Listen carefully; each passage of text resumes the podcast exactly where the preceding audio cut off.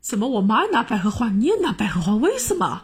我想，哎呦，因为因为百年好合，但是百合在日语里面也不叫百合，对吧？一个结婚的女人不是幸福的，但是一个拥有爱情的女人一定是幸福的。待ってよ、大学辞めろってこと？可能他可以进行反抗，但他反抗的背后的这个资本。 它是不足的。もういいわ。自分で何とかするから。胡言乱语，想说就说。欢迎来到新一期的一车烂话节目。今天我们的话题是东京贵族女子。 我是来自上海的本地 local 上只脚女子烂木头。我是来自上海郊区的女子车厘子。大家好，我是来自上海城乡结合部的女子 一秋。好的，非常带感的一个开头。那其实今天呢，我们除了有三位常驻嘉宾之外，这是一车烂话节目，可能是有史以来第二次吧。我们又一次迎来的女生宿舍满员节目，欢迎我们今天的第四床嘉宾，日系文学翻译家福一林老师。欢迎福老师，欢迎。大家好，我是日本文学译者，我叫福一林，长居东京。那接下来大家可以叫我 Feeling。嗯，好的，好的。此次我们有来自福林老师的福利送出，欢迎大家在小宇宙上踊跃留言。我们将在上下两集的留言区各抽取一位评论点赞最多的听友，送出由世纪文景出版、福林老师翻译的电影《东京贵族女子》同名原著小说的中译本。同时，我们也会在一车烂话微信公众号和官方微博抽取同样的福利各一本。欢迎关注我们的微信公众号“一车烂话 Rotten Cherry” 和官方微博“一车烂话播客节目”，获取抽奖讯息。嗯，其实我们今天为什么会请到福林老师呢？是这样的一个原因，我车厘子还有。面面老师，我们三个人一起参加了上海国际电影节。我们来到了东京贵族女子在上海影城的这个一个专场，它是一个受请的一个场次。因为我们三个人其实之前都对这本小说抱有非常大的一个兴趣度，可能我们三个人还挺不一样的。像我的话，我是看完整本小说去看的电影，整个过程当中内心就一直在有很多吐槽，有很多的感动点。然后我左边的一秋老师，他可能只看了一个开头，然后右边的。车厘子老师，他知道一个梗概，但是 还没有还没有染指，还没有染指。但是后来我很快把这本书塞给了你。我塞给你那天，我说你要看啊，你一定要看啊，你一定要看，因为真的非常好看。所以在看完电影之后，我们一直觉得有些东西一直在我们心中久久的不能消化掉。因为对于我们来说，我们三个土生土长的上海人来说，在看东京故事的时候，就想到我们又何曾不是其中的。美纪或者是华子呢？所以想问一下大家，为什么会对这个故事感兴趣？我的话是因为我觉得我就是一个上海版的美纪，就是因为我是嗯对，就是东京题材还挺感兴趣因为之前有看那个日剧《东京女子图鉴》，就是对呃这种类型的都市的影视剧还挺感兴趣的，所以这次也是正好嗯这部小说的影视改编版在上海电影节有放映嘛，所以也是嗯想。就来看一看，特别是跟你们一起嘛。然后一秋老师呢？我是因为就是电影版里面有 Kiko。水原希子，然后她是我 作为一个就是日影初级选手，嗯，所知道的很少的明星当中的一个，然后我对她也很有好感。然后大家都知道，她就是当时在那个《Queer Eye》这个节目去日本录制的时候，她是一个呃特别嘉宾嘛。嗯，我觉得她是一个很很彩虹友好的人士，所以我想，哎，她也有主演，那我们就对这个电影很感兴趣。然后我们的菲林老师呢，为什么当时会翻译《东京贵族女子》这本小说呢？嗯，其实翻译这本小说完全是因为当时编辑廖廖来邀请我，然后我去看了一下，然后我对这个故事还是挺感兴趣的。我觉得它是我看过的，就是三角恋的故事当中结局让我非常满意的一个，所以我就 答应了。其实我们就是在邀请福一林老师之前的话，我自己其实有小小的在豆瓣上面做了一个 research，然后我就发现一件很神奇的事情，因为福老师常年做日系小说的一个翻译，您的翻译面其实非常的广泛，而且我发现有八成您的作品我曾经都阅读过，比如说像严肃比较严肃文学的《安部公房的闯入者》这本书，当年我啃了很久，非常难读。这本您都看过。再比如说像有川浩的《阪急电车》，因为我是一个宝冢的一个十年的一个老粉，所以《阪急电车》这本书当年我是啃了又啃，非常感动。这是比较通俗的。再比如说我们耳熟能详的《野猪大改造》，还有像世纪文景出版的吉田修一的《公园生活》。再包括说，可能更少有人看过的一本是北森弘的《小樱燕说鹿鸣馆》，是一本也是厚重的历史题材的小说，是非常的厚重的。所以我觉得，可能对于福老师来说，《东京贵族女子》这本小说的翻译，在您的翻译个人翻译历史当中，它是不是有一个不太一样的地位？因为它非常针对女性，而且。以非常活泼的一个呃一个痛，但是讲了又很发人深省的故事，每个人都可能有些代入感。所以您自己是怎么看自己的这段翻译的一个 experience 的？嗯，确实是这样的。嗯，可以说和我以往翻译的作品确实有很多的不一样的地方。然后比较有代表性的，应该说它是一部很现代题材的女性小说。嗯。我以往的一些作品的话，可能还是会偏向于纯文学一点，或者是嗯，太纯文学了。那些晚上的泪呀，不不不不，那个 叫什么呢？《野猪大改造》也不是很纯文学，是吧？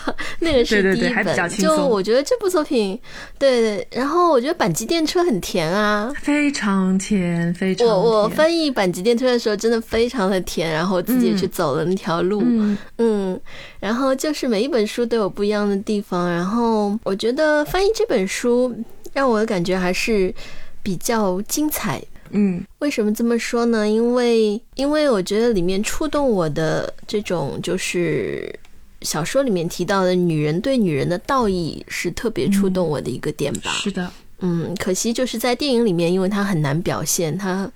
不太容易用画面去表现，所以就被删掉了。嗯，稍微有一点点小遗憾啊。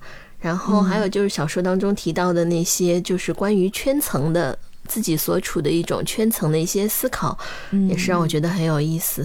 这本书我觉得是我翻译的作品当中最最贴近生活的，可能可以这样说。嗯，确实，可能也是我读过的菲林老师翻译过的小小说里面，可能离我们这个年纪，因为可能我们都是三十加上下的女性，也是和书中人物一样，我们到了一个你要么结婚，你要么自己独立打拼事业。我们可能去不到我们更远的圈层，但是我们也没有办法向下兼容。我们在自己的一亩三分地里面非常努力的在生活，可能也让我们有一丝丝的触动。那在这边的话，我们也是把这本小说的一个梗概跟读者介绍一下。那这本小说的话，它是以东京作为一个背景，故事的话，它其实是发生在二十一世纪的某某一个年代，离我们很近，但也没有说是现在。啊，那他讲述的是两个女子，一个呢是来自于东京的，我们叫她东京贵族千金华子。她在二十六岁这年，在故事一开始就惨遭恋了一个抛弃，疯狂相亲之后却屡屡失败。那最终她是获得了一个同层次的一个贵族男性的一个青睐，有了一段世人觉得非常美好的婚姻，也那也可以说是利益的一个结合。那另外一位女性的话，和她有着千丝万缕的一个关系，她是来自于我们啊，应该是某一个县的一个很紧密的一个女子。那这个紧密的女子后来通过自己的一些奋斗，她成为了一个非常时髦的一个女性，但是她心里很清楚，自己也同样去不到那个高于自己的圈层，也得不到那个青睐于她的男子。所以后来这两个女孩之间产生了一些很奇怪的啊，很神奇的一些化学反应，这也是故事的一个精彩点。接下来我们可能就要开始进一步的去讨论这个故事，也就是我们的一个破题。这个故事的名字叫做《东京贵族女子》。我一直觉得“贵族”这两个字其实听上去好像没有那么的时髦，它可能有一点 old school 的感觉。所以想问一下我们今天在场的几位老师啊，你们觉得电影当中和小说当中“贵族”这两个字所描述的现代东京女性，她到底是一个什么样子？我们的华子，她到底是真贵族？还是假贵族？贵族这两个字的含义是什么？其实我第一次看这本书的时候嘛，对于这个作者把华子定义成贵族，我是稍微有那么一点点的疑问的。嗯。可能相比华子来说，就是这个电影里的男主角这青木信一郎，他应该更接近于贵族的定义。没错，在日本的话，它是关于贵族，它本来是有一个制度的，他们叫华族制度，就是华丽的华。然后呢，这个制度是在一九四七年废除了嘛？也就是说，在那之前他们是有贵族的。然后这是适用的是怎样的一个群体呢？主要就是过去的一些我们说皇亲国戚吧。在日本呢，他们就是称为公家，也就是以前朝廷，呃，应该是应该算是天皇那边朝廷留下来的人。呃，他们的那些后裔，然后再加上江户时代的那些领主大名家里的后裔，然后这些人他们都是有世袭的爵位，而且呢，从小学的时候一般就会进入到呃学习院那个系列的学校去学习，就是他们是有自己的一整套的一种规制的。这个在一九四七年之前，但是在一九四七年之后呢，这个制度就被废除了。呃，也就是说，在日本。从法律上来说，大家是平等的，也就不存在贵族了。有这样的一个历史的变迁，然后从这个历史的变迁来看的话，我觉得我们就能明白，其实男主角青木显然是更接近于这个传统的这个贵族的定义。然后华子的话，应该说他只能算是一种新贵吧。嗯，但同时我自己就在思考，为什么作者会很刻意的没有把这些东西用在华子的身上？因为他显然应该是知道这些典型的贵族的标签的。嗯，所以我觉得这个作者可能他是想通过，就是想把华子塑造成一个更贴近于普通人的一个新贵的千金小姐的一个形象，然后通过他的联姻，把青木这样的一个比较传统的意义上的一个贵族给带出来。嗯，形成一种对比，可能有这样的一个考虑。嗯，我们车厘子老师呢？我其实对贵族没有什么概念，因为其实，在我们国内好像也没有这个阶层所在了嘛。我们可能就是跟这个故事中比较像的是，因为他有提到说，嗯，里面青木新郎他所在的那个圈层，就是当美纪他到庆应大学去念书的时候，嗯，他的。同学还是朋友就跟他讲说，啊，那那一圈子都是从小学、幼稚园甚至幼稚园就读上来的，就是呃内部生嘛。那其实我在想说，哎，我们上海其实也有一几所嗯学校，比如说像上外附小啊这些。当然，我我自己其实不太清楚，但是好像听说是就是有那种呃从小学一路念上来的话，会对会。不用参加考试，或者说是会比较方便的得到一些推荐跟直升的机会吧。我感觉这方面可能就是还挺相像的这个圈层所在的这种模式。但是我其实自己对贵族的概念我不太清晰，就是我也想。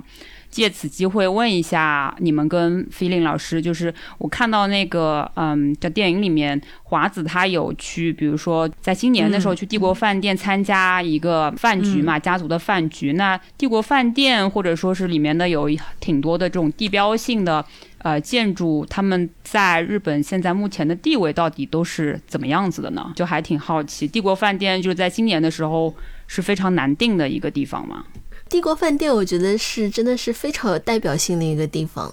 嗯，就这么说吧，其实我非常幸运的有一次在帝国饭店的咖啡厅里，一楼的一个大厅，就是我估计大概在日本的话，只要稍微有一些地位的人，他们一定在那个大厅里喝过咖啡或者或者下午茶，我几乎可以这样说。然后我自己在那边碰到过那个小泽征尔，哇，就是这样的一个地方，指挥家，嗯。就很 对对，就是指挥家很有名的那位，嗯，他就是可以说，我觉得在书里面或者电影里面，其实确实 Q 到了很多这种代表日本的上流的阶层，或者说他们的作者定义的这种贵族的那些细节，然后帝国饭店可以说是这些细节当中的代表，嗯，至于你说它是不是特别难定，我觉得。这个可能就有点难回答了，因为还是要分时期。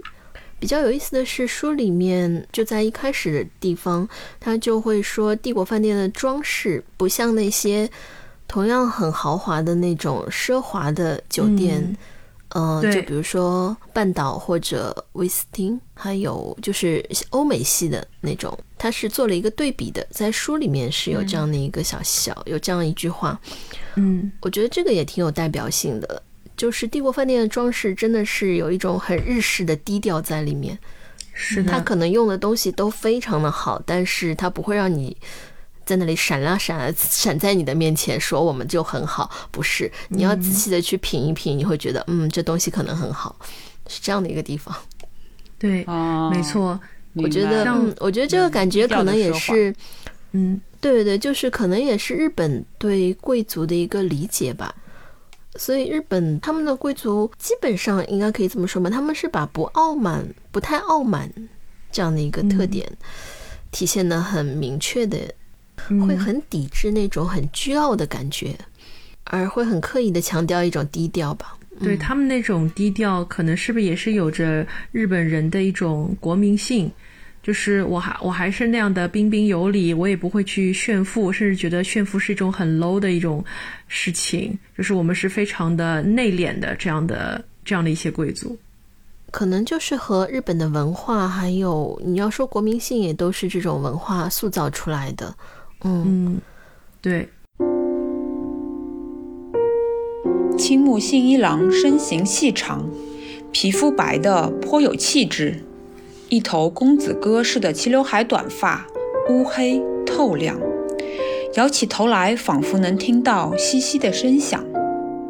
他总穿硬领衬衫，一副知书达理的样子，手里永远拿同一款手提包。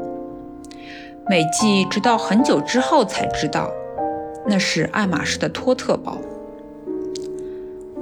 内部生男女之间毫无隔阂，总能打成一片，无时无刻不在内院长椅上释放着他们的光环。那景象，虚幻的犹如电视剧中的场景，却又是活生生的现实。梦想中的大学生活，不就应该是那样的吗？可退一步，从圈外看去，竟似有一道铁幕，将圈内圈外从中隔断，散发着闲人莫近的气场。铁幕里侧充盈着绝对的优越感，与外侧泾渭分明。排外的原则，毋庸多言。尽管当事人爽朗明媚，满脸纯真。但他们周围却弥漫着一种令人望而生畏、不敢轻易靠近的气场。然后，其实前面菲林老师在说到华族的那段历史的时候，其实我突然就想到了我犯过的这个宝冢歌剧团，因为我不知道大家有没有听说过，很多人是把宝冢呃歌剧团下属的这个宝冢音乐学校，把它叫做贵族女子学校。嗯，那其实很多的一些毕业生都是从刚才菲林老师讲到的华族的这些女孩子当中去挑选出来的，因为当时可能对于很多啊华族，他可能失去了他的一些社会地位，但他们又依然希望保持我有很好的一些教育的资源，我的女孩还是希望可以得到一些啊茶道、花道、日本舞的一些教育，所以一些家长。他会把他的女孩送到这个宝冢音乐学校当中去，来培养他们。所以后来也会出现一种说法，说宝冢音乐学校是一个新娘学校。就不知道大家还记不记得，在这个电影当中有一个场景，就是华子在进行一些的疯狂相亲。他相亲到某一个男孩子的时候，他说：“请问你是做什么工作的？”当时华子说：“嗯，我现在就是说在家里面帮忙做一些事情。”然后男孩说：“你具体帮忙做什么事情？”华子说：“啊，那我可能就是有时候整理整理东西，或者干嘛干嘛，反正就是做一些很 routine 的一些工作。那通过电影的展示，我们就看他可能会去啊整理一些和服，整理一些衣服，然后去做一些刺绣。所以当时我在看到电影的这个画面的时候，我在想，那那完全她就是一个待嫁女子这样的一种状态。她从前面的那一段工作当中，可能是。走了出来之后，他就没有再想过去回到职场，他是一心一意的，是希望自己未来就把呃孔卡斯作为他的一种工作，所以在家里面为所有未来婚后的生活在做着一种准备。我觉得他可能说她是贵族女子，这个贵族兴许是打了一种引号。我因为我们常说啊，贵族学校，贵族学校就是新娘学校，新娘学校为了结婚而做准备的这样的一种贵族女子。所以有时候我在想，这个标题可不可能，也许是有一种反讽的一种意味在里面。因为我在看小说的时候就觉得啊，既然是贵族嘛，那他们家的人肯定都是那种很 kila kila。他有一个大姐，有个二姐，所以在看小说的时候，我就在想，以后这个电影要是拍出来，那大姐和二姐该找什么样的演员来演啊？我想，那肯定是找那种像吉濑美智子一样，就是很滑的那种演员。所以看电影的时候，发现这个出租车开到帝国饭店，然后这个华子开门进去，他两个大姐、二姐长什么样呢？其实就是非常普通的中年妇女的样子，哪怕他的二姐是那种啊，可能离了婚。性格也比较风流、善于社交的这种职业女性，她依然其实也没有选择非常滑的那种女演员，所以我就在想，其实这里的贵族也许真的是一个带引号的，可能华子在当地的这个家庭，他并不是我们真正想的那种很厉害的家庭，可能就是一个中等偏上，他可能比美纪要好几个档次，但是可能和青木家相比又差了几个档次，这也造成他在未来的婚姻生活当中，其实话语权并不是那么的多，不光因为她是女性。话语权不高，同时可能家庭的这个氛围也没有那么的强。这是我在看电影的时候，我发现啊，原来他帮我具象化了这一家人，他其实就是很普通人的这个样子。嗯，这是我理解的这个贵族。我们一秋老师有什么补充吗？我看的时候就是感觉到他们，嗯，华子和他身边的人的这种服装，呃，也是 就是很好看的一套。对，然后嗯，就是能够和美纪有一个比较鲜明的对比吧，因为美纪的服装好像就是那种 OL 的呃比较利落的西装啊，呃嗯，那他之前做这个打工的时候在休闲屋里，不是就是 会 会展之前，对，在那个。休闲屋里工作的时候，那当然穿的可能更加的材料什么，我觉得。也不是特别好的那种衣服吧，但是像华子她那个服装是一个，还有她的一个礼仪，嗯，就是她有去见她的未来的 parents in law 的时候，我还挺大开眼界的，因为这方面东西看的很少嘛，就看着他这样子，嗯，就是跪着进了。挪进了这个屋子，呃，然后关门的手势好像也很有讲究，然后我就觉得像看西洋镜一样很有意思。然后其实前面说到华子的衣装，我还挺受震动的，因为当时在看电影的时候，我就记得车子老师在我旁边说了一句，他说啊，他拎了一个铂金包去相亲，哎，因为当时我其实没有注意那个铂金包，我。甚至不知道那是一个铂金包，因为华子穿的衣服都是那种棉质的衣服，然后材料非常的好，然后做工很精致，但是你不会觉得它是一个很很绚丽多彩的颜色，或者说是多么的去夺人眼球。他永远穿的很干净、很素雅，然后可能一件黑色的裙子，带一串珍珠项链，但是你会觉得那件衣服是贵的，那件衣服不是廉价的。所以后来我就觉得他穿的衣服可能就有点像现在我们中国很红的一个品牌，叫做知和，可能一件衬衫几千块。你觉得啊，可能优衣库也能有一样，但是材质可能真的就不是很一样，所以就会觉得他真的是低调的奢华，感受到了这个电影的一个道具部门的一个用心，衣装部门的用心。对，就。就刚刚提到那个说他们贵族的这个崇尚的这种东西是一样的，和帝国饭店的形象其实也是一样的。嗯，这一点我觉得在电影里面也真的是他做到了一个统一嘛。是的，所以整个电影看上去还是非常舒服的。嗯，我可以插一句，那个你刚刚说的反讽吗？哦，好的。其实有一个点，就是你刚刚说到那个反讽，我觉得这整本书其实都是一个反讽，在我看来，因为其实啊，这本书的那个题目嘛，我们的中文题目是叫《东京贵族女子》，它听上去比较比较正统，但其实它日语的原题并不是这样的。是。而且当初那个我提的第一版的翻译是建议是按照原题的思路，然后就是把它翻译成那姑娘是个贵族，但是因为太不像题目了，所以被打回来了。嗯，难怪，就是说，就是说，嗯，这本小说日语的名字就是。这样子直译过来就是这个是吗？还对，他直译过来就是这个味道，就是那姑娘是个贵族。其实这句话本身是有一种，你可以听出它是有一种讽刺在里面的。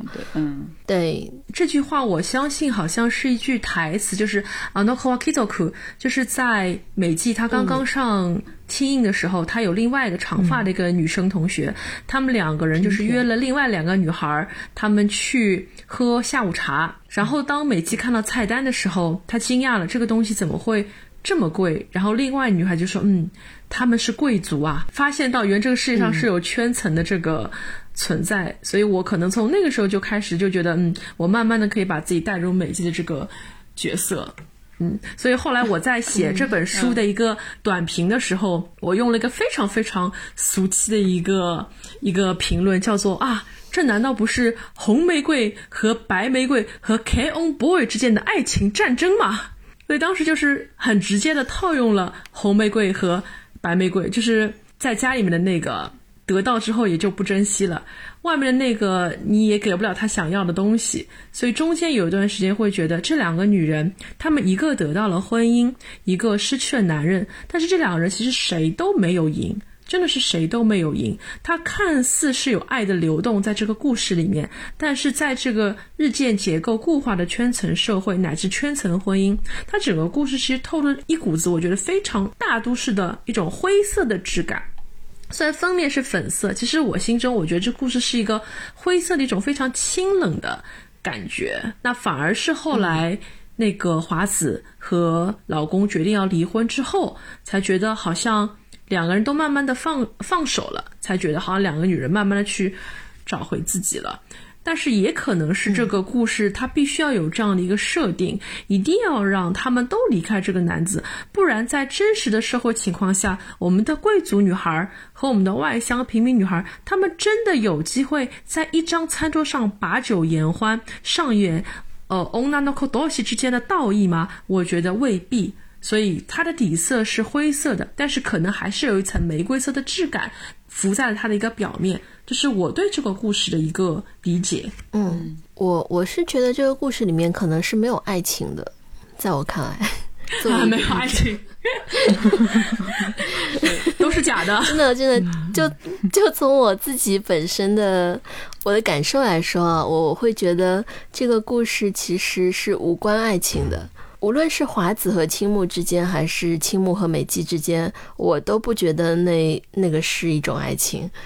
我觉得那是他们相互之间的一种需要，嗯，是一种需要。然后我觉得，如果说这本书里有爱的话，它更存在于女性和女性之间。嗯，哎，这个观点，这个观点非常的非常的好。对，这也是为什么我我一开始就说我会接下这本书的翻译，是因为女人对女人的道义很打动我。嗯，所以我在我看来，就是这是完完全全的一本属于女性的书。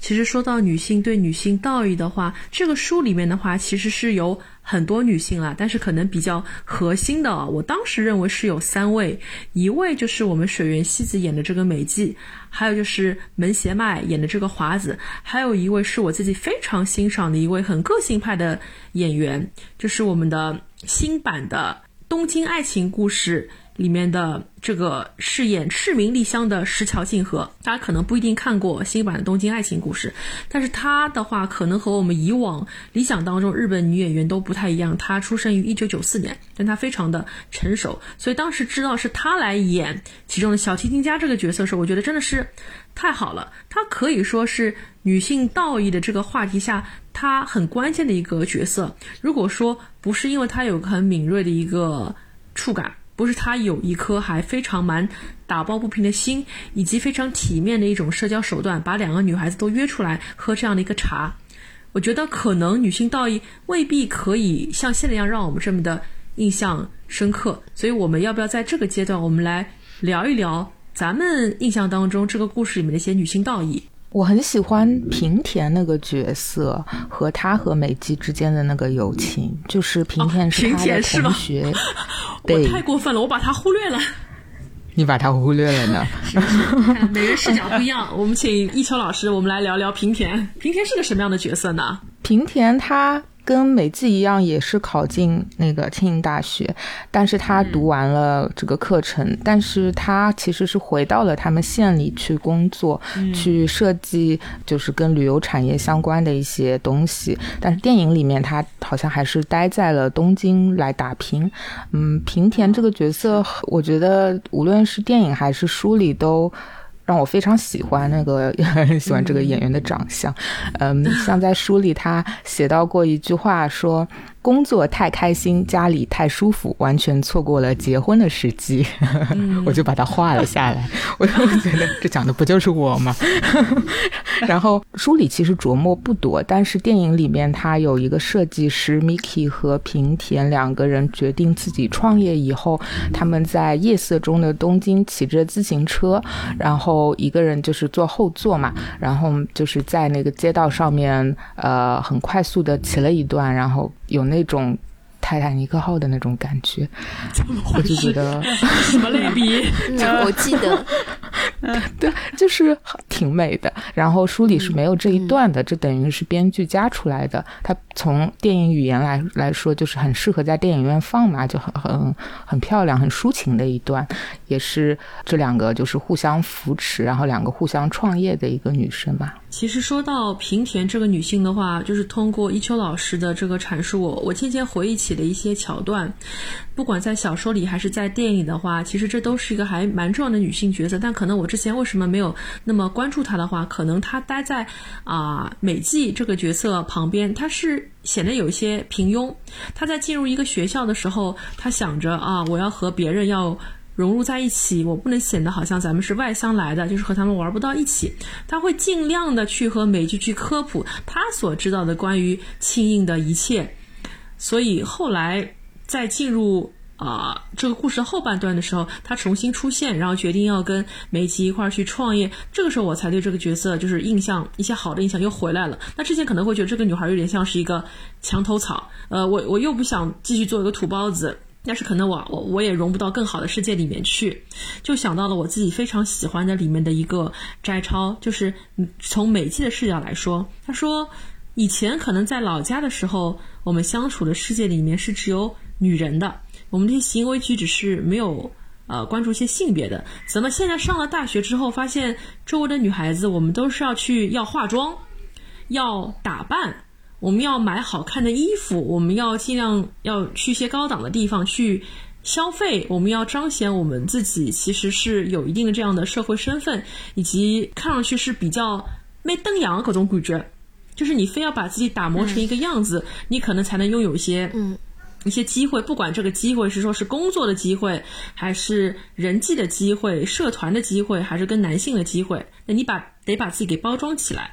他突然之间就觉得，原来我们这样子去包装自己，其实是为了迎接他人的一个目光。所以，其实美纪在一开始，他没有因为我升了学了，我就要变成怎么样，他还是很土的，是黑色头发，然后穿着很土的衣服。那让他去改变的，不是说他要去啊，为了男性或者为了去迎合什么的一群啊一群一群人，他就是因为生计所迫，他被迫的去融入了一个。声色犬马的一个世界开始做起了我们常说卡巴乔，就是俱乐部里面的陪酒小姐。后来她越做越大，越做越大，后来也等于说是在社会大学里面成长了起来。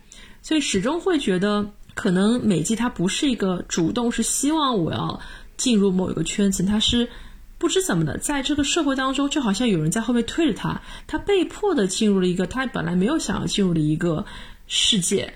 所以，他可能在女性道义方面，他没有一开始就说哦，我跟别人是有女性道义的。我跟我跟我的同学，后来我觉得他，我跟他也不是一拨人。我跟那帮轻盈的女孩，我跟他们也不是一拨人。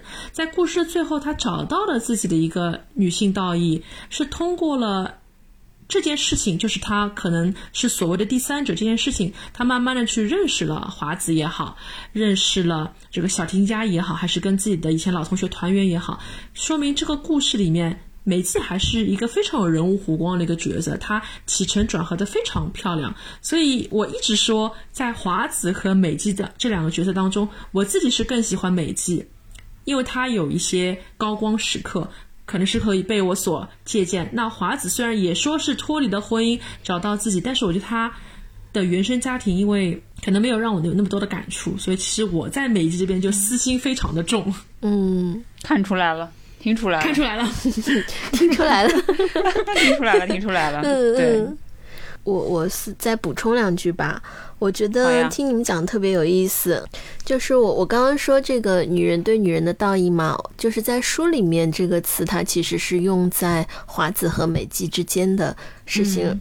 是应该说是希望他们之间的关系变成这样一种道义的关系，但是就像你们说的，其实这本书我觉得它很灵魂的人物应该是向乐和平田，就是这两位女主角的背后的那个女人，女人背后的女人，我自己觉得对，太妙了，我自己觉得。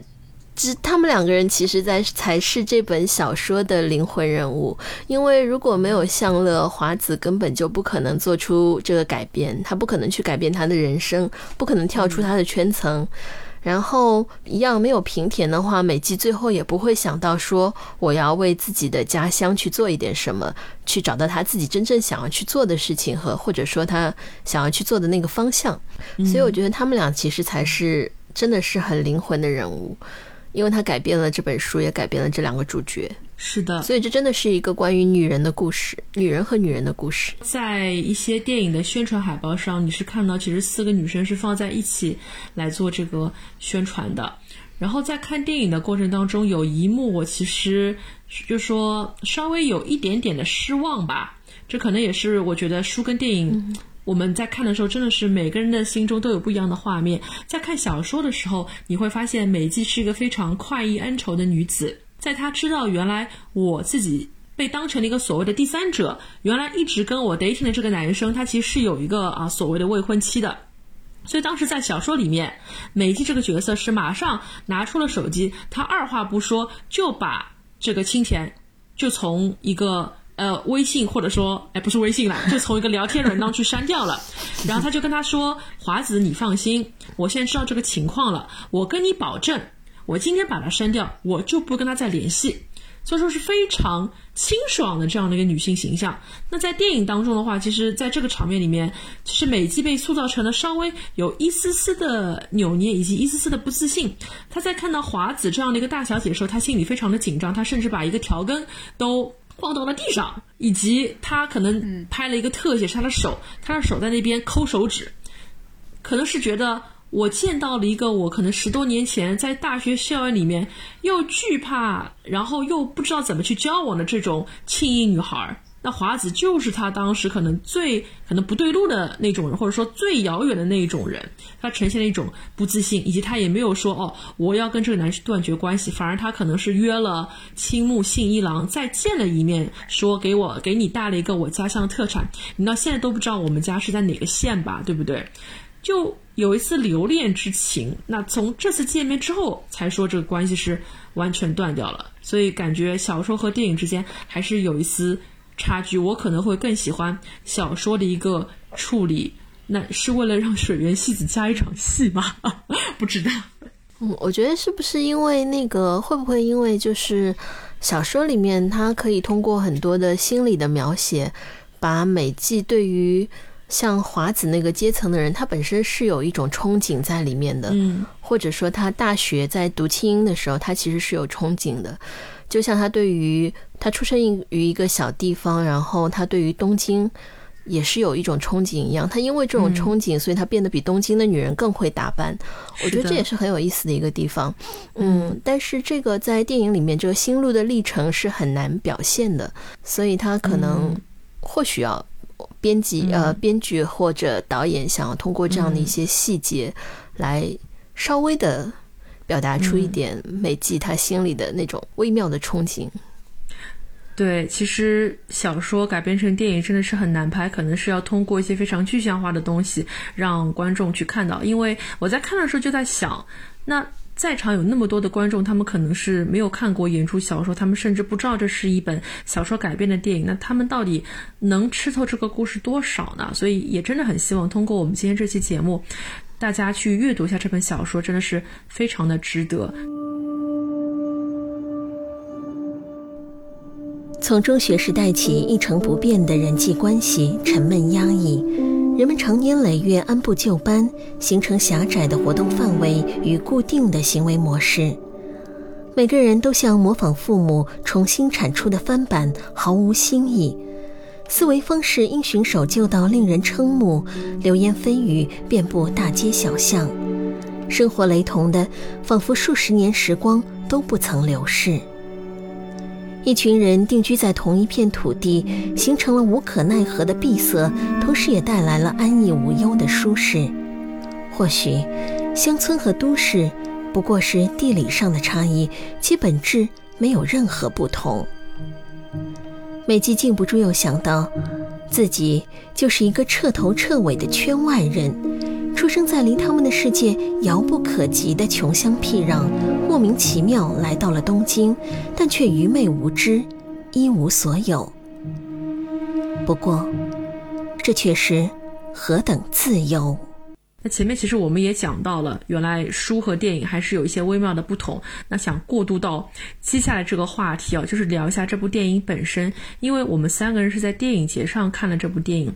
但是事实上，我们倒不是很清楚说这部电影在日本它上映的一个情况和受众的一个反馈，所以说想问一下菲林老师，你当时是怎么在日本看到这部电影的呢？我其实是呃，我特地还去找了一下我的电影票，我是在三月份看的，因为真的有点想不起来了。然后而且那时候坦白说是冒了一定的风险去看的，因为这部电影我没有记错的话，它应该是在日本发布紧急事态宣言当中的。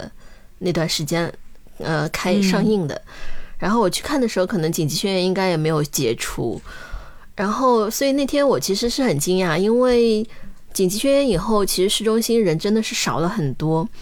但是我去看电影的那天，呃啊，首先我想先说一下，这部电影就是在日本，它没有遇上最大的那些院线，相对来说，它是偏向于一个小制作的那种感觉。但是尽管是这样。尽管还在疫情当中，然后我自己特意找了一家市中心放的不是那么大的一个偏艺术类的电影院，嗯，然后去看的时候，我还记得排了好长的队，而且基本上都是年轻人，给我的印象还是很深刻，嗯。然后后来我稍微做了一点功课，我发现这个电影它很有意思。它虽然是一个小制作，但是还是很成功的，因为主要它就是没有做太多的宣传，但是在社交媒体上，嗯，引发了很多的好评。所以呢，它的好像是从上映的第二周和第三周开始吧，在东京和大阪有一个爆发性的增长。哇，上座率。自来水而且是票房是突破了一亿的，我记得。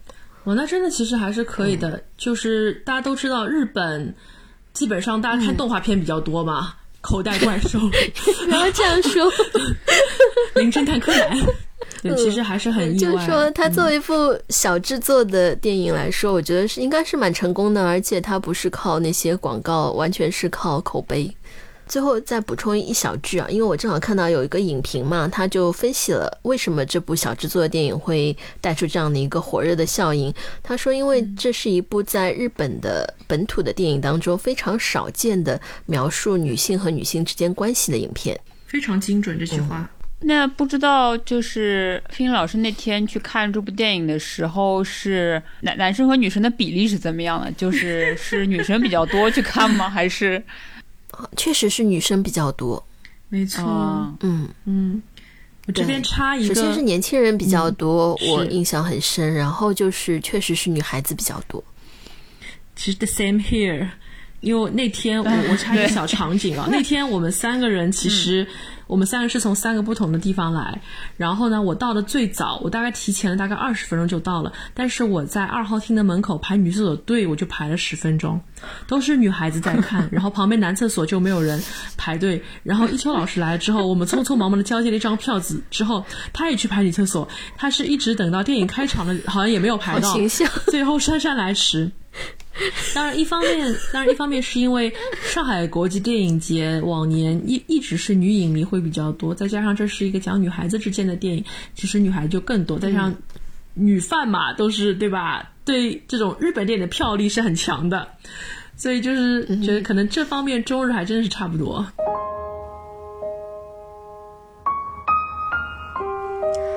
那之前他们所处的世界只有女人。平和宁静，行为举止无关性别。可是后来，社交圈子瞬间扩展，交男朋友顿时成了头等要务，每个人都开始暴露在男人的目光之下。身为女性的魅力，日复一日接受着审核与评判。然后接下来的话，其实是想和大家聊一下，因为刚才呃，菲林老师也说到，其实这部电影我们都现在也都认同啊，它其实讲的更多的是女性和女性之间的关系。其实我在看的时候，我也感觉到，其实作者本身啊，他是非常去关爱女性和怜悯女性的，这可能倒真不是一个男作家能够写出来的。但是我还是会觉得，这部电影本身是不是拍的过于含蓄了？因为其中有非常多的一些比较沉重的一些部分，其实都被他给剪掉了，或者说是没有要表现出来。然后我先举一个例子吧，欢迎大家抛砖引玉。比如说看小说的时候，它是分成了几个章节，可能第一个章节是属于华子的世界，那第二个章节是属于美纪的世界。我在看华子章节的时候，其实我通过看剧情梗概，我就知道，嗯，第二第二章会出来一个叫美纪的女人，她一定是个坏女人，她就是那种。很坏很坏的女人，但是，但是后来从第二章一开始发现，美纪这个人她让人讨厌不起来。他一开始写的时候就说，美纪她从东京回老家，她已经成为了非常时髦的妙龄女子，她比东京人还会打扮自己。但是在回老家的时候，她选择穿一条很普通的卡其色的裤子，配了一件很普通的牛角大衣。背着一个行囊，还有那个他的行李箱，就从这个车站里面就出来了。在电影里面我们可能看不出来，但是呢，从小说里面你会知道他为什么会选这样一套衣服。他经过了精心的挑选，因为他每一次回家的时候，同乡人或者说他的父母都会说：“哎呀，你现在怎么变那么时髦了？你在东京是不是那个被他们给同化了呀？”那他自己就觉得，哎呀，我也不希望大家这么来看我，我也不希望我的一个衣着打扮被大家评头论足。他是觉得我烦了，我厌了，你们不要说了，那我就干脆我就选一套最简单的衣服回乡。那这是我印象很深刻的一点。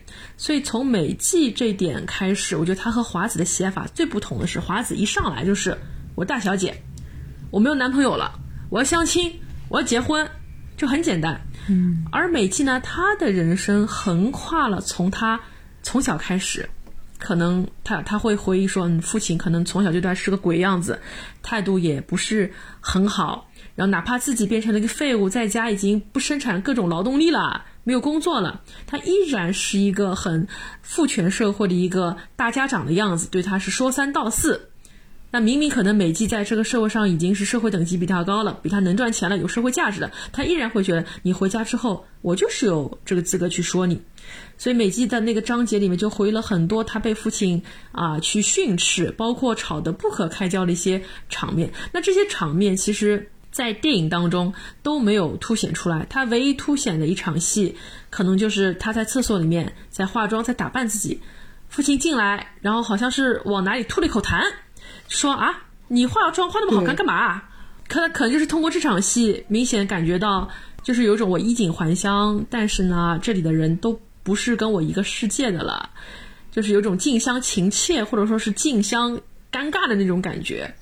所以我觉得在这部电影里面，其实没有凸显出来美纪她从一个小地方的人，她到了东京，然后再回到了老家，她其实承受着一种什么样的心理压力。因为她也没有结婚。相信不管在大城市还是小城市，没有结婚的女性，她所遭受压力一定是一样。但是在电影里面，她就没有，嗯，很好的去体现出来。包括说，像她后来是因为家计所迫，她没有办法去支撑自己一个学费，她跟着自己的一个学姐去，一种先从小厂子做起，她从不善言辞到成了一个。还蛮活络的一个交际花，它其实是一个职场的一个奋斗史，所以在他的这一段社会大学经历里面，电影也没有拍出来。最后电影里面，平田问：“哎，你怎么没有读下去啊？”美纪只说：“哦，果然还是钱不够嘛。”但是其实小说里面不是这个样子，不是因为钱不够，是他后来干着干着发现，哎呀，我已经在欢场当中已经干成这个样子了，我要回头很难。且没有必要。我就算去读了这个书，我从青营毕业了，我能找到一份好工作吗？未必，我未必竞争得过他们。所以我回不回去无所谓了。所以他后来是经过了一个他客人的一个点拨，说你还是要去社会上去找一份工作啊。帮他介绍之后，他才回到了职场当中。但其实可能真的像他所默默暗示的那样，我读不到搿只书不重要了已经。所以其实倒不是他店里面说的，哎呀，我钱不够嘛。所以我是想来问一下我们在座的嘉宾，你们会不会觉得这个电影啊拍出来其实还是缺少了一些小说的精华，尤其是对于父权的压力、婚恋的束缚和地方女性的自我拼搏的心路历程来看，其实它是不够的。我我觉得可能不知道为什么，就是导演会选择一个。嗯，整体给我感觉哦，呃，华子还是一个绝对的主角。然后在电影的这个版本里面，感觉美纪的笔墨不是嗯展现的很多。其中就是看电影的时候，其实我是有很多疑问的，就是对美纪这个人物，他那他到底是他是怎么奋斗的呢？对吧？然后他是就感觉对这个人物来说，呃，是一个。嗯，是一条副线的感觉，就是可能是陪衬在华子身边，因为我觉得这部电影整体，嗯，展现的可能还是贵族那个圈层所。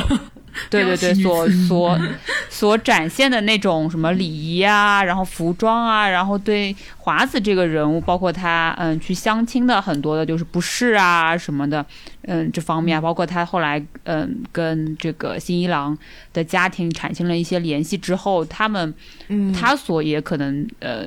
遇到的一些就他没有见过的那个圈层或者那那些事情嘛，他后来因为就是呃新一郎他们家想让他从政嘛，他也很震惊说啊，那我是不是要以后就成了那个议员太太或者怎么样这种角色？就他也没有做好心理准备。我觉得电影的版本就是在华子这个人物上是着了很多笔墨，但是。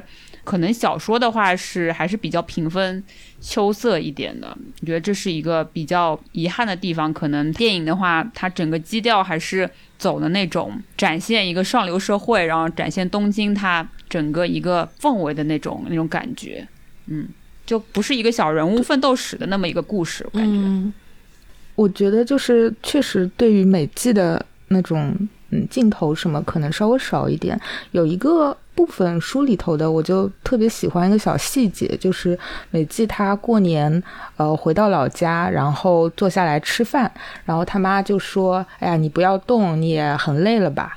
呃，然后这个作者很有意思，他写了一段话说：“呃，美纪一点也不累。”呃，为什么呢？因为他工作以后，他跟另一个女生一起，他们去住了两万日元一晚的温泉酒店，吃豪华全宴，享受了一场精油按摩之后，沉沉睡去。然后第二天还吃了一个非常美味的早餐。所以在这一番享受之后，一年来的疲惫一扫而空。然后我看了以后就非常感慨，就觉得这一。就寥寥几句话，其实就是把你大城市奋斗的这种年轻人，或者说是三十岁的女子，你的那些工作上的辛苦，以及下班以后的比较丰富的这种呃娱乐文化生活，是可能是你地方上的父母没有办法想象出来的。呃，他们就觉得哦，你就很累哦，然后也不赚多少钱，然后很苦哦，在那里。但其实，呃，美纪它有另外一面的。生活，他有这一块的自由可以去享受嘛？但是这个如果要拍的话，就是一个蒙太奇了，然后当然就没有拍出来。菲林老师觉得呢？对我自己其实也是觉得电影可能就是更浅一点，然后它显然拍的更集中一点。也有可能是因为电影他担心，如果这样拍可能会故事会变散。我在我在猜啊，毕竟小说还是相对可以更好、更容易写一些吧。是，然后嗯，而且在小说里面，其实我觉得这个作者有很大一部分的篇幅，他是想要去控诉一下。就是在日本的这个父权社会下，女性所面临的压力的，因为这些压力不仅仅是来自于男性，虽然是在父权社会，但很多时候这些压力也来自于女性。就是这一点在书里面其实也是有提到的，但是他提到的方式呢，就主要是在美纪和向乐聊天的部分，我记得，所以就是在对话当中呈现的吧。因为它很多时候都变成了一种长篇大论式的那种呈现，所以可能放在电影里面，它就很难去表达出来。其实通过我的观察发现，不光光说美纪那条线里面被砍掉了一些枝枝节节的东西，关于华子这个婚姻，其实在后半段也砍掉了很多。你会发现，哎，他们刚结婚了，哎，没几场戏就离婚了。其实，在小说里面，他其实遭受这个冷暴力的积累是非常非常深，就深到你会怀疑他们当年去。清景泽约会去怎么怎么样？包括书里面有说他们两人第一次怎么怎么样？哦，那些东西都是像泡沫一样转瞬即逝的，会让你觉得如果是我，我也要离婚了。所以可能电影真是镜头不够了。对，嗯，是像泡沫一样的。好的。然后接下来我们来聊一下我们自己所喜欢的一些演技精彩的时刻吧。第一个问题想先问一下大家，你们觉得这几个角色选角贴切吗？我们先请菲林老师。我自己看电影的时候，我觉得华子给我感觉还是蛮像的。嗯，向乐也不错。我觉得那个美纪，嗯，可能稍微比我想的要年轻了一点。哎，真的吗？或者或者就是说他的嗯服饰的装扮可能比我想的稍微要年轻了一点。美纪这个角色给我感觉在书里面啊，我会觉得她更像是华子的稍微比她年长一点的姐姐那样的。是的，因为她的那个她经历的那些她的经历啊，毕竟放在那里，我觉得她应该会比华子要成熟很多才是。就虽然不是一种年年岁上的单纯的。那种年纪比他大这种，所以在电影里面，我觉得他们就更像是朋友的感觉。嗯，而且电影里面，如果如果对比的看的话，就会发现其实电影是加了一些美纪和华子的互动的，比如说他们去了美纪的家里面，嗯然后在阳台上面，嗯，一起那段很感人。对，那段其实拍的挺好的，拍的挺好，就特别有一种同龄的朋友的感觉。嗯，是的，这个可能就是说，应该说是跟书不一样吧。嗯，没错，而且就是我记得当时整个摄像头是一种好像是手持的感觉，它是慢慢的摇摇摇，就是模仿着华子的目光，对，他在环视这个家，比如说他摇到呃。他们的餐桌，小小的餐桌，然后小小的玄关，小小的一个像是柜子一样的地方，放了一些他平时上班回家的一些首饰，等等等等。你会发现在这样的一个一个居处的地方里面，麻雀虽小，五脏俱全，它非常的温馨，略微的凌乱，但是这才是生活的一个日常。那可能反观他自己住的那个房子，清桑了得了。但是它没有一些生活的 家的一些痕迹，对，是大而空旷，所以这个镜头我自己都非常的喜欢。嗯，然后锤子老师呢，你觉得选角怎么样？嗯，因为我我其实书还没有完全看完啊，因为我觉得我觉得蒙贤麦他演的挺好的，他的演技胜过了他，嗯，给我的就是外形上的那个。差异吧，因为就是在书里面其实写到他说哦，呃，男人们看到他其实都会想认识接触一下，但一旦就是交往或者是约了几次会，其实都会觉得嗯，他好像没什么意思，对吧？但是我们知道，因为我有个朋友跟我讲说，门胁麦算是年轻的一批女演员里面演技很好，但外形不是特别特别出挑，就是。不是美女的那种，或者说是我不知道是日本传统，嗯，就是审美下面不是美女的那那一类的女演员吧。所以，嗯，我觉得，嗯，但其实她演的那种感觉还是就是非常华子的感觉，包括她很多。这个眼神很低垂，然后看上去就是很安静、很文静的一种性格，对吧？然后也是非常顾家，我觉得他整个都有演出这种状态，嗯，然后就让我觉得还挺像的。然后水原希子的演的美纪的话，我就觉得。嗯，蛮有活力的，就是可能因为我书还没有看到最后嘛，就是可能会跟书有些差距，但是，嗯，就会感觉说这个从小地方过来的女孩子，她对生活。嗯，感觉是一种嗯非常积极跟向上的那么一种一种一种感觉的一个女孩子。一春老师呢？我觉得选角都不错，没有嗯觉得特别不不适合的地方。但是我身边的嗯朋友，他们好像有吐槽过男主角的选角。啊，真的吗？吐槽，来，我们来听听他们怎么说。他们就说就说他像，因为他是那个。吉田老师的那个叫什么《横道世之介》的呃同名电影的扮演者，世之介的扮演者，所以说他可能是不是没有演出那种贵公子的感觉？然后我那个朋友说，他们一起去第一次约会，然后他把女孩华子就是送走，送上车，给他打着伞的时候说，这个就像服务生一样。刚好应该顾稳了啊！我觉得，我觉得还好。嗯嗯，我感觉也还好啊，因为否则，如果如果说不像服务生打伞，那应该怎么打呢？嗯，其实我也想吐槽一下，就是这个演员。哎，对不起，我我居然忘了他叫什么名字。我其实以前是叫得出来的。你说男演员啊？对的，高粱啊，高粱健武。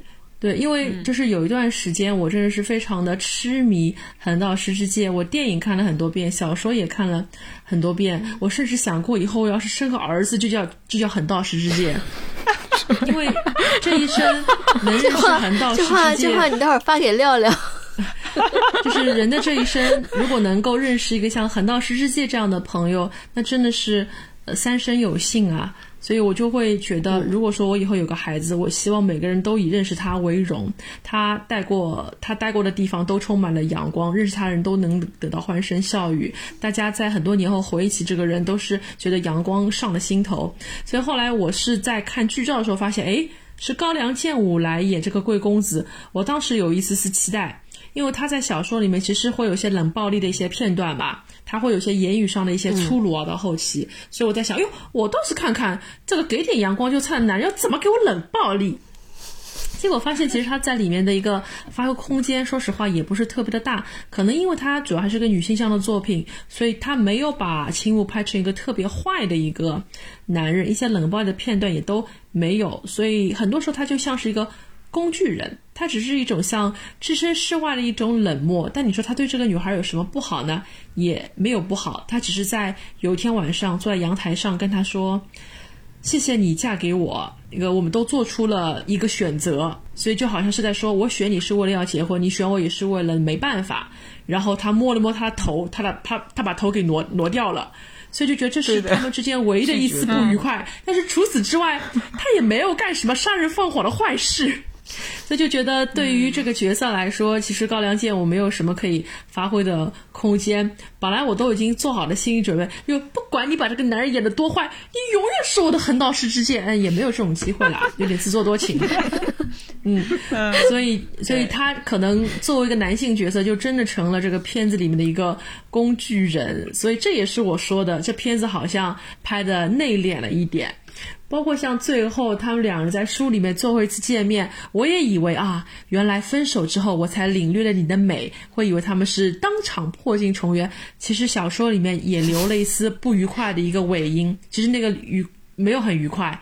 其实那个男人他永远不解风情，他永远不懂得欣赏女性，所以还是比较遗憾的，就不像电影可能留给我们一个比较敞亮的结局。嗯，对，所以就所以选角。选角就还 OK 啦。我当时看完电影，有跟你说，就是我觉得这个戏里面没有坏人，没有恶人，大家只是因为各自的圈层不同所造造成的一些嗯缘分上面的错爱吧，对。或者说是嗯错误的一些嗯结合吧。就我觉得这个电影就是拍的感觉还是没有不太想去呃讽刺或者说是去批判一些什么东西，就可能跟小说会还挺不一样的。嗯，是的。其实呢，这个小说诚然它是没有坏人的，但这个小说里面有一群呃面目可憎之人，比如说呃华子他那个娘家的一些七大姑八大姨会说，脑子瓦特啦，干好女人侬不要啊，侬离婚，因为死了幸福的更加好嘞。再比如说，婆家人会说，说婆家人会说，你就不要再踏进我们家一步，你这个女人以后我们不欢迎你。其实他们依然是一些，他们不坏呀，矛盾还蛮激烈的。嗯，他们活在他们的成体系的旧式的这种价值观当中，他们不坏，但他们依然是面目可憎之人。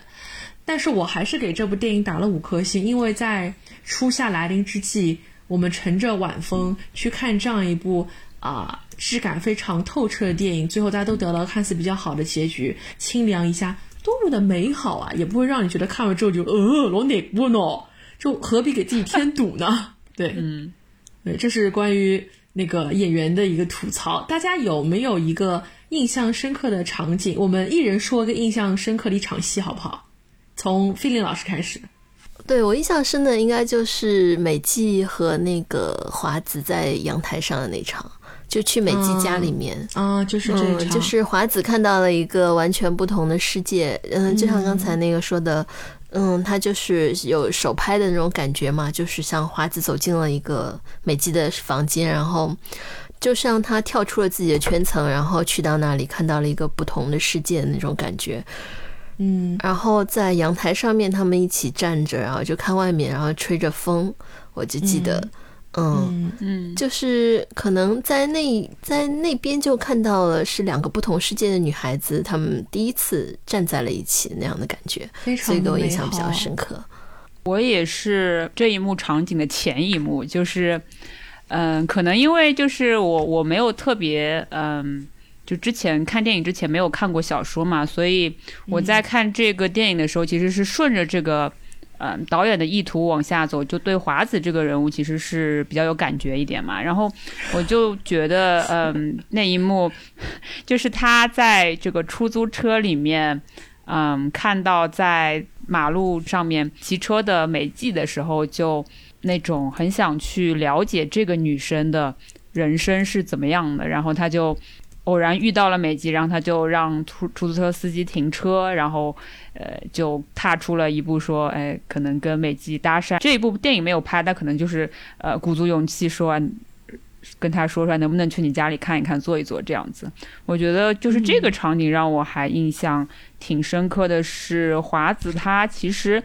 嗯，我们从就是在电影中的时候，他有展现的就是华子其实是一直是一个比较安静、比较顺从，然后比较接受家里的一些安排，然后也努力做到家里的对他要求，比如说去相亲啊，然后想要找到就一开始的时候想要找到一个能够继承家里面医院的那么一个医生的那么呃一个相亲的，就是呃父父亲那边的推荐嘛，对，所以一直是挺努力的一个想要达成家人愿望的一个女孩子。当然，但当他遇到就是他呃理想的结婚对象新郎的时候，他得知呃新郎有一个知己的时候，他就很想去了解这个男人和他所可能真正喜欢的那样一个女孩子呃那边的这个人生嘛，他会很好奇。我觉得这也是嗯，可能如果说他没有这种好奇心的话，他这个故事可能也不会成立吧。嗯，所以我就觉得他这种，嗯，好奇心，然后想要跨出自己的圈层去再看看外面的世界，这种，呃，这个桥段让我觉得改编的还挺好，因为是书里面可能没有，对吧？是新加出来的，对吧？嗯，让我觉得还挺感动的。这场戏真的不错，看来大家都还是对他们两个跨越圈层的这样类似于友谊的这份感情印象很深刻。一秋老师呢？哦。我有一个印象比较深刻的，嗯，小片段是电影里面加出来的，就是他，呃，华子去见信一郎的那一晚，他是下着大雨，然后他撑着伞，比较狼狈的来到了一个饭店的门口。呃，然后这个时候，从就是饭店门口站着一个男的，然后他就看看也很高能，看到了，对呀，然后他看到了他，觉得哎，这个男的不错，就是彬彬有礼，也也这样直视着我，微笑的看着我，然后好像也很满意的样子哦。就在这个时候。后面那扇门打开了，走出来了那个男士的呃女伴，然后他就搀着那个女伴走了，然后就我觉得哇，有点精彩。对，一个小细节，就是那个还不是男主角，男主角还在后面，但是这个第一个遇到的这个路人跟他的这场没有台词的戏也蛮好玩的，是蛮好玩的，因为他在见到青木新一郎之前，已经碰到了很多奇葩了。就是三教九流的地方都去过了，然后高分低能也见过了，然后帅气的地痞也见过了，然后他是一种像是全身武装的那种感觉，他随时要进入相亲的状态，但是屡屡都没有缘分，所以也觉得他为什么后来能嫁，是因为就觉得啊，正常人来了，哎还不赖嘛，你就上传吧，赶紧上传，早上传总比晚上传好，哎，真的也是很有趣的一个片段。我本来以为你会定位报了名字，但是没有。过了那么久才接上头，真是不好意思。没事，要是事先定个位就好啦。嗯，就华子而言，这句话语中带刺，是故意说给渡边听的，可对方却无半点歉疚。眼前这男人由宗郎的朋友，一个医科大学的教授推荐而来。说是一个敦厚老实的青年，敦厚老实这个词可真是方便。华子在心里念叨：只要老老实实坐等别人发令，就可以得到好青年的称号。然后我自己印象比较深刻的一个片段，其实很很很乏味了，就是他们两个人举行盛大婚礼的那一场戏。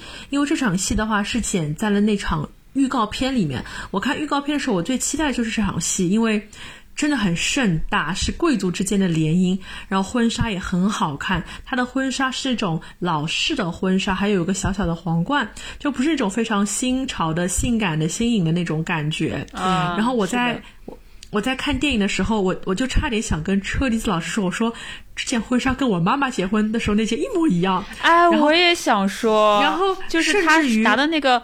对他拿的那个捧花，就是我我妈的那个婚纱照的上面一模一样。对我也想说，因为他们他们那个时候 literally 是一模一样，就是拿着一束百合，就是有高有低的百合花，是正好盛盛放的那种百合花。后来我想，哟，怎么我妈拿百合花，你也拿百合花？为什么？对，我想，哦我也想说，因为因为百年好合，但是百合在日语里面也不叫 百合，对吧？是吧？当时看到这场婚礼的时候，就觉得这怎么和咱们就是父母八十年代婚礼都有一种很相似的感觉，大家都非常的古板。百年好合不知道，但是那个百合在日本确实是比较贵的一种花，就贵气似的。是的，就属于确实有一种贵族的那种感觉的，还是有的。嗯，非常的高雅，它也不俗不俗气。对。对，而且也不是那种你说随便找个花店就能买到的那种，对哦，因为它。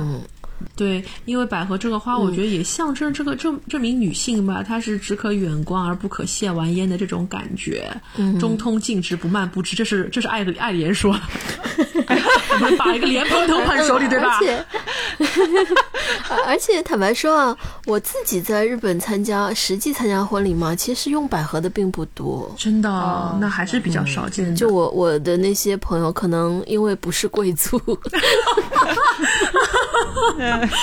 怎么回事？我只能这样总结。好的，然后让我很就是很 surprise 是你这场在预告片里面剪了很重点的一场戏，它非常的短，它可能都不超过三分钟。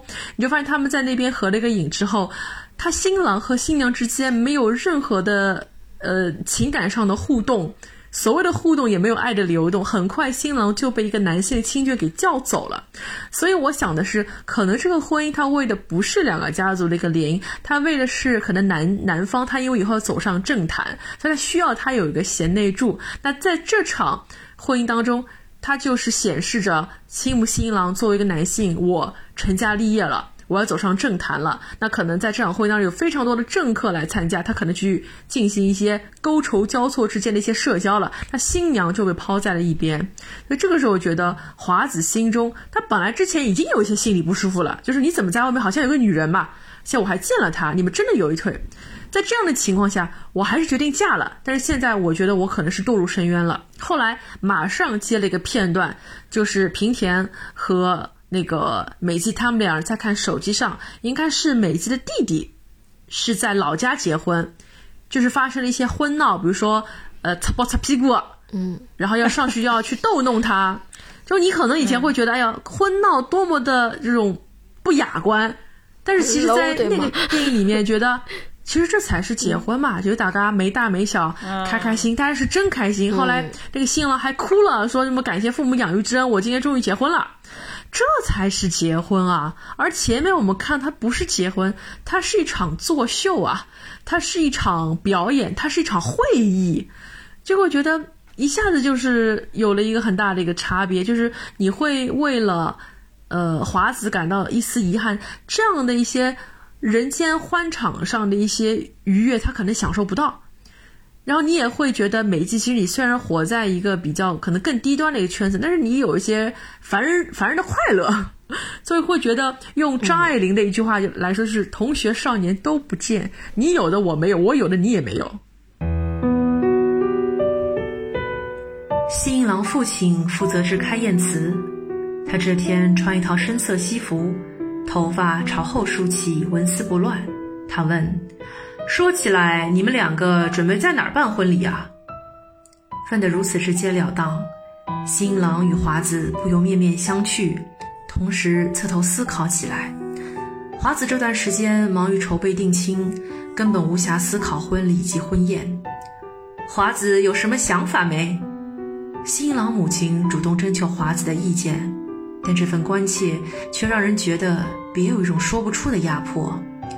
华子沉吟片刻，答道：“嗯，我倒有个朋友在东京皇宫酒店办的，感觉挺不错。皇宫里的绿植代替金屏风，新郎新娘就站在前面。你要去皇宫酒店办？”新郎母亲问得咄咄逼人，华子略有些招架不住。“嗯，倒也不是这个意思。”说着，他缩了缩脖子，试图以笑容搪塞过去。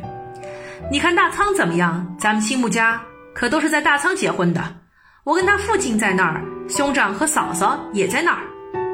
新郎母亲说的甚为斩钉截铁，就好像在虎门的东京大仓酒店办婚礼才是这世界上唯一正确的选择。花子突然想起，年初去青木家拜见长辈时，他母亲也提到了大仓。不过大仓好像要推倒重建，是不是？总感觉在哪儿看到过这样的消息。花子父亲宗郎插话道：“什么？大仓要拆？”金子始料未及，吃惊地问：“新郎父亲似乎对各种情况颇为了解。据他说，大仓分主楼和副楼，为了迎接2020年东京奥运，年代已久的主楼计划推倒重建，说是营业到今年八月底。”其后主楼便会关闭，新的高层大厦预定于二零一九年完工。真不敢相信，大仓的主楼居然要拆，那么漂亮大堂竟然要没了，这可真是。金子第一次听到这个消息，似乎颇为感伤，而新郎父亲却无半分遗憾，以一种释然接然的口吻道：“奥运到底是国际盛事。”酒店业自然忙得不可开交，以前就是这样。没记错的话，大仓本来就是在一九六四年东京奥运会之前建起来的。他说着，双臂交抱于前胸，开始夸示其熟识的大仓酒店的历史。大仓财阀家第二代公子被誉为末代男爵，此人到底是财阀后裔，审美眼光独到，且深谙贵族义务。为了让战败后满目疮痍的日本也能在西方人面前抬头挺胸，他立志要建世界一流的酒店，于是动用自身财力斥巨资建造了大仓。就我在看这个电影里面很多幕的时候，我都惊叹于华子，就是真的好像是一个不太不安，就是我觉得是一个就不谙世事的一个女孩子吧，就有点逆来顺受。对你很少跟看见他笑得特别特别开心，然后跟人就是聊天聊得很开心那种场景。他更多的就是，包括他见的朋友也都是从小学一路念书，嗯，就是知根知底的一些朋友嘛。他跟他朋友向乐就是在参在一个酒店。跟他的同学喝下午茶的时候，就他的同学都陆续的结婚或者是生孩子嘛，就会发现他可能社交圈真的是比较小，嗯，他可能真的是很难接触到一些适龄的男性，他甚至跟美甲师也去，就是介绍 给美甲师给他介绍的对象，他也去 相了，这样子，对吧？哎，我本来以为美甲师介绍的是好的。没想到，还对这个就很玄妙了，对吧？这个这个真的还蛮玄妙的。谁知道美甲师介绍的那个男性也这么的不靠谱？然后我记得这一幕场景就是美甲师是服务方嘛，所以也不是他圈层里的人。我觉得可以理解，他就是想告诉你，就是说你不能把你身边的那些人都当成你一个圈层的，其实不是，是的，是的，只是跟你有一个有一个焦点而已。嗯，是的。然后而且那一幕对。嗯，印象深刻，次数盖都不能长。对的，对的，就很 就很生动形象。他穿了一件很正式的，对他穿了很正式的一个衣服去赴约，然后发现是一个很脏乱差的，是烤肉店嘛，好像是。